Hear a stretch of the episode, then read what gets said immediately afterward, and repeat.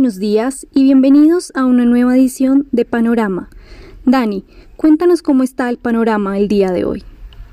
Muy buenos días Sharon, el panorama de la jornada es indeciso, prácticamente sin variaciones en el mercado accionario europeo ni de Estados Unidos. Hoy tenemos ese día trimestral importante en Estados Unidos en que vencen los contratos de futuros y de opciones, tanto para índices como para acciones en los Estados Unidos, el Quadruple Witching Day. Eh, normalmente hay un gran volumen de negociación en este día del trimestre. Algunos analistas consideran que los cambios en precios o en tendencia del mercado no son significativos, pero en esta ocasión, como hemos visto, o hay varios reportes de prensa que asocian el auge del mercado o del sector tecnológico de, Estados Unidos con apuestas masivas en el mercado de derivados, tal vez tenga algo de importancia eh, en esta ocasión un poco más alta de lo normalmente acostumbrado. Como mencionábamos hoy, abrimos relativamente estables en Estados Unidos. Ayer descendió el Standard Poor's el 0.8%, el mercado estadounidense pues principalmente en corrección por sector tecnológico. Los medios de información siguen buscando a los analistas que le digan que debido a los errores de la Fed, el mercado bajó ayer. Eh, y lo que ocurre, como siempre, el que busca encuentra. Algunos han manifestado que el hecho de que la Fed no se haya comprometido a incrementar las compras de bonos explica por qué las acciones han caído en Estados Unidos. Sin embargo, otros mercados reaccionaron a la Fed con debilidad del dólar, asumiendo que va a haber más inyección de liquidez. Aquí, así que seguimos viendo esas contradicciones entre los análisis. Nosotros mantenemos nuestra visión de que tal vez septiembre, octubre sea un periodo relativamente eh, importante para tener una corrección de mercado por diferentes razones que pueden sonar eh, fundamentalmente sólidas. Una de esas es el retraso del nuevo paquete fiscal en los Estados Unidos. El otro es el periodo electoral, donde normalmente las acciones no tienen una muy buena dinámica debido al riesgo, a la incertidumbre que genera eh, ese periodo. Y en esta ocasión aún más, teniendo en cuenta pues, lo que ha venido ocurriendo con la administración Trump en diferentes... Eh, espectros o en diferentes tomas de decisiones que pues no han sido aparentemente eh, muy acertadas. Así que eh, también podría ser el tema de la vacuna, eh, que haya algún retraso adicional. Tuvimos algún susto hace una semana y media con lo que ocurría de la vacuna desarrollada por AstraZeneca y Oxford, que ya se reiniciaron los ensayos.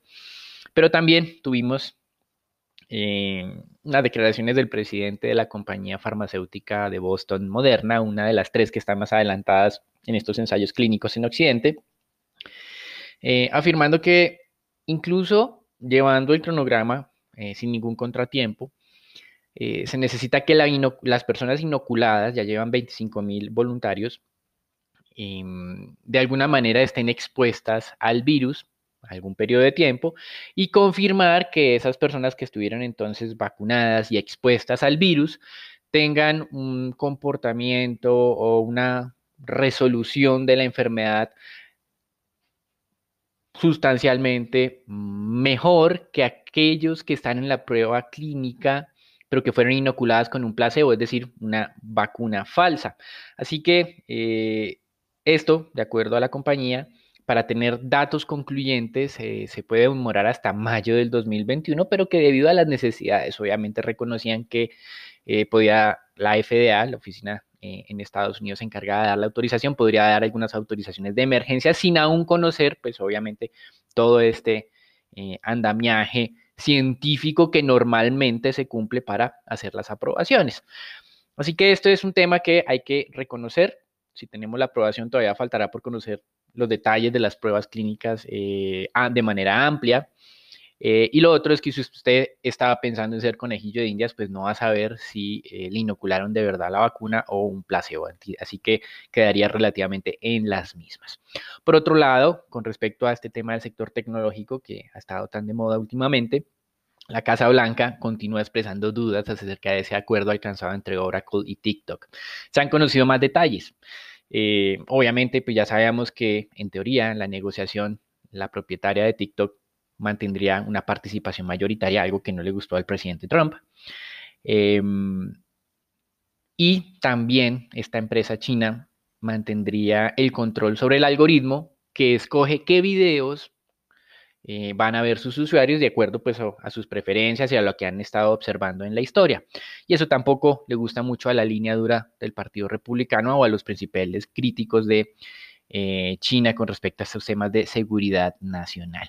Pero se ha dado a conocer que Oracle eh, tendría el control sobre la información de los usuarios estadounidenses, también que habían aceptado formar una junta independiente 100% estadounidense y que incluso el gobierno tendrá un miembro dentro de esa junta con eh, conocimientos en temas de seguridad nacional para obviamente velar que todo esté funcionando de acuerdo a sus exigencias. también eh, la compañía china estaría comprometida a hacer emisión en el mercado estadounidense de valores para incrementar obviamente eh, el control sobre sus cifras y otra información adicional relevante para el mercado, pero pues esto no ha sido como mencionábamos, suficiente. Trump dice que, pues ya pasado el 15 de septiembre, que en teoría era la fecha límite, ahora tendrán hasta el 12 de noviembre para evaluar toda esta operación. Em, y este 12 de noviembre es llamativo porque después de elecciones veremos qué ocurre. Y finalmente se ha confirmado que Walmart le dio, volteó la espalda de Microsoft y está ahora aliado en una nueva relación con Oracle en esta eh, operación de adquisición del 20% de participación en TikTok. Y continuando con este tema tecnológico, el secretario de Comercio de Estados Unidos, Wilbur Ross, advirtió que la aplicación china WeChat será bloqueada definitivamente en los Estados Unidos. Se podría criticar la decisión, eh, asumiendo que Estados Unidos es una Dalí de las libertades y que esto pues obviamente no es congruente con eh, lo que defienden, pero digamos que hay que reconocer que China bloquea el uso de WhatsApp en su territorio puede ser entonces entendido como una reacción tardía en reciprocidad a ese bloqueo que realiza China sobre una aplicación estadounidense. Entonces, digamos que no hay que ser demasiado ácido eh, o crítico en esta ocasión, pero pues obviamente va en la misma línea de esta lucha de las dos potencias en el mundo. Y nuevamente se va a conocer que la Fed considera que tal vez aún no es el momento para que los bancos eh, recompren acciones y paguen dividendos a sus inversionistas, por lo que extenderá la prohibición eh, de desembolsos de estos recursos hasta finales del año 2021. Para finalizar, Goldman Sachs se está uniendo a JP Morgan y a Barclays en el listado de entidades financieras que habían reenviado a sus trabajadores a las oficinas de Nueva York y les tocó volverlos a o, retractarse de esta orden porque pues se han identificado nuevos contagios en sus oficinas, así que eh, han tenido que reversarlo, a pesar de que esta semana el presidente de JP Morgan estaba, se mostraba preocupado públicamente por una caída en la productividad de sus trabajadores por estar laborando desde sus oficinas. En divisas también tenemos esta preocupación de tratar de explicar los movimientos con base en... Em, las decisiones de la Fed. Ayer tuvimos debilitamiento del dólar, tanto frente a moneda reserva como de América Latina, menos el peso colombiano. Y como mencionábamos, por un lado los analistas dicen que las acciones caían porque no hay suficiente liquidez, pero aquí vemos que en divisas el dólar cae porque la Fed está diciendo que va a haber más liquidez. Así que, como mencionábamos, era difícil tratar de eh, analizar lo que está ocurriendo en las últimas jornadas y no podemos aculpar a la Fed de lo que está pasando, simplemente creemos que es el comportamiento de mercado, son correcciones que venían realizándose y que las decisiones de la Fed de verdad, desde nuestro punto de vista, no sorprendieron a los inversionistas y por eso no pueden ser eh, utilizadas para explicar los movimientos. En materias primas, tenemos un petróleo que a pesar de que hoy estaba hace algunos momentos descendiendo, eh, está muy cerca de los máximos de la semana, WTI 40 dólares con 60, casi en este momento 41 dólares el barril, el Brent 43 dólares el barril, eh, explicado este repunte por desplomes de inventarios y el, impacto que ha tenido el huracán en Sally. Se ha dado a conocer que Arabia Saudita fue muy crítico en la reunión del día de ayer con sus compañeros de la OPEP eh, y básicamente lo regañó en el tema del cumplimiento de las metas de recortes de producción, aunque la información que se tenía es que estaban muy juiciosos últimamente, pero Arabia Saudita se mostró un poco ácido en ese frente. Y Goldman Sachs se está apartando de las visiones un poco negativas de comienzo de semana y dice que para este último trimestre la demanda va a superar a la oferta en cerca de 3 millones de barriles día en todo el mundo y que el precio del Brent subirá a los 49 dólares y que el próximo año a mediados espera 55 dólares. UBS ratificó su pronóstico de un Brent cercano a los 45 dólares, que era donde estuvimos hace un par de semanas, así que no estamos muy lejos de esos niveles. En renta fija, nuevamente traemos el tema de la Reserva Federal, tasas de tesoros a 10 años, 0,67%, mismos niveles que teníamos la semana pasada, así que la reunión de la Fed realmente no ha tenido impacto. Y para aquellos que siguen mencionando sus temores inflacionarios, ayer tuvimos un corte o una emisión de TIPS, que son tesoros indexados en la inflación, con una tasa de corte de menos 0,966%, es decir, menos 1%. Cuando yo tengo miedo inflacionario de largo plazo, pues lo lógico es que pida compensación, que al menos las tasas de interés reales estén en terreno positivo. Lo que estamos diciendo es que estamos muy cerca de los mínimos históricos de menos 1%, así que continuamos haciendo críticas sobre ese tema del empinamiento de la curva. Eso es todo por el día de hoy.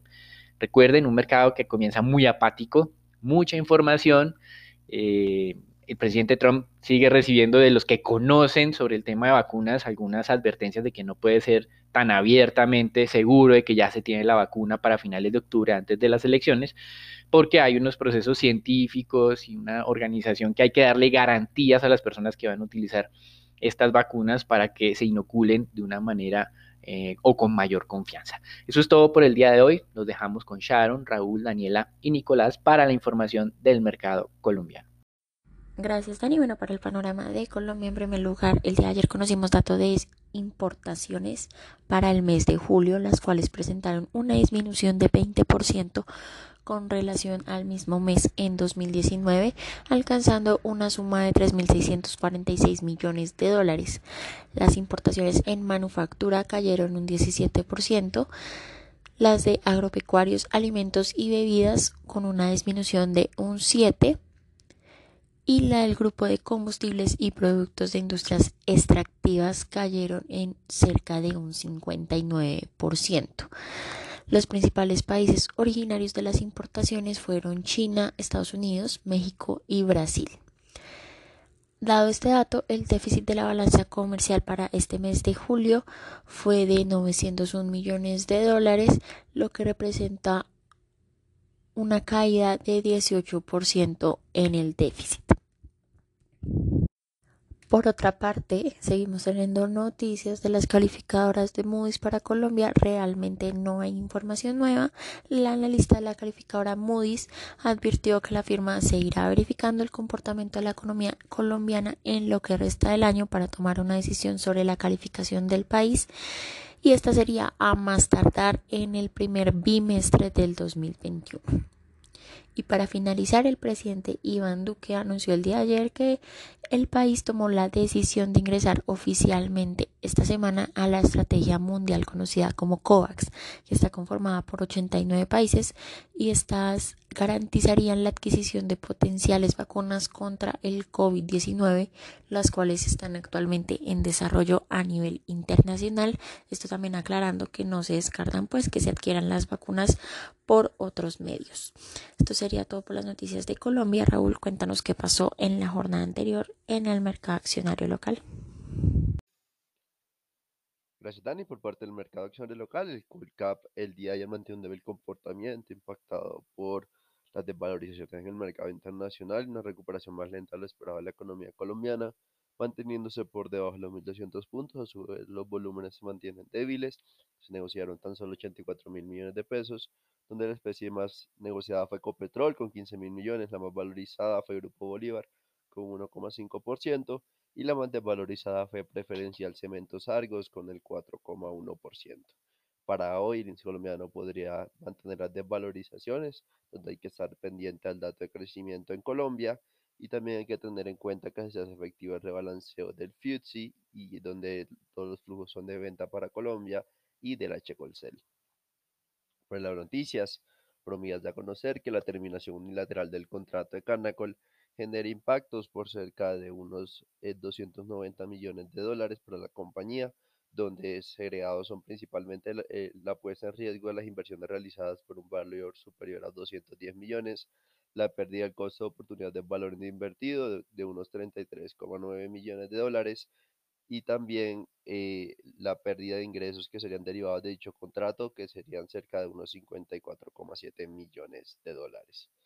Por otra parte, Banti informó que la Bolsa de Valores de Colombia le, dio autorización para cancelar la inscripción de sus acciones.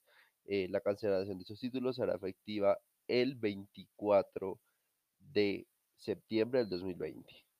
Por de acciones, acción de Canacol mantiene un débil comportamiento afectado por esos nuevos ruidos de gobierno corporativo por la decisión de cancelar eh, unilateralmente el contrato del gasoducto con Promigas. A su vez, eh, el mercado la ha castigado un poco más porque Canacola tomó esa decisión la semana pasada y no había informado como tal al mercado. Como tal, eso incrementa los ruidos por gobierno corporativo y genera un poco de aversión a este emisor. A su vez, cabe recordar que la intención de Canacol principalmente es hacer su gasoducto directamente hacia Medellín y no participar como tal en el gasoducto de Promigas como lo habían pactado previamente. Consideramos que la incertidumbre se podría mantener generado por mayores desvalorizaciones por este incumplimiento y ruido de gobierno corporativo. Y finalmente la acción de Cementos Argos retrocede en mayor proporción, afectado por las ventas eh, del rebalanceo de leche Colcel, las cuales podrían ascender a más de unos 40 mil millones de pesos el día de hoy. Para hoy la especie podría desvalorizarse un poco más, donde consideramos que harían oportunidades interesantes de compra, aunque el tiempo de la recuperación dependería como tal del ritmo de la recuperación de la economía colombiana. Nico, cuéntanos cómo amanece el dólar el día de hoy. Buenos días, Raúl. Muchas gracias. Soy Nicolás de Francisco y vamos a hablar del dólar. En la jornada de ayer, el volumen transado fue de 911 millones de dólares, cerca de un 8% menos que la jornada inmediatamente anterior. La tasa de cierre fue de 3.715 pesos con 11 centavos, donde el peso colombiano se desvalorizó 76 puntos básicos con respecto a la moneda estadounidense. El precio medio de la jornada es de 3.714 pesos con 55 centavos, el precio mínimo de 3.699 pesos con 88 centavos y el máximo alcanzado de 3.730 pesos. Para el día de hoy esperamos soportes hacia los 3.690 y 3.680 pesos y resistencias hacia los 3.730 y 3.740 pesos. Los dejo con Sharon para los temas de renta fija. Gracias, Nico. Por el lado del mercado de deuda local, comportamientos mixtos en la jornada de ayer. La curva T tasa fija se valorizó cerca de un básico con el segmento corto y el largo ganando terreno, mientras que el medio se desvalorizó levemente. Por su lado, la curva e T-UR se desvalorizó cerca de dos básicos, con los 35 siendo la referencia más desvalorizada. Los del 24 fueron el nodo que más se valorizó, cerrando en 3.45% y parecen estar buscando una resistencia de 3.42% que dejó alrededores eh, de julio. Por su lado, los test del 28 se desvalorizaron 2.4 puntos básicos y cerraron en 4.87% y también parecen estar buscando eh, la parte alta de un canal en el que se encuentran operando sobre el 4.94 y el 4.81%. Por el lado de deuda corporativa, se negociaron 9 eh, mil millones a través del sistema transaccional y cerca de 948 mil millones por registro. Esto ya es un poco más el volumen usual al que se está acostumbrado en deuda corporativa. Lo más transado fue tasa fija del 21 y del 24. Por el lado de las negociaciones con respecto al mes pasado no muestran mayores cambios. Los títulos indexados al IPC, tanto en soberanos como corporativos, se mantienen como las eh, referencias que más valorizaciones han presentado, mientras que los test en pesos han ampliado las ganancias, pero continúan siendo la eh, menos valorizada. El día de hoy el movimiento del mercado lo marcará el dato de crecimiento del mes de julio que será publicado a las 11 de la mañana por el DANE, donde el mercado espera en un consenso una contracción de cerca del 9% para este mes, teniendo en cuenta las cuarentenas por localidades que se llevaron a cabo durante este periodo. Eso fue todo por nuestro panorama del día de hoy, un panorama indeciso no olviden suscribirse y seguirnos en nuestras redes sociales para conocer todo lo que mueve a los mercados a diario.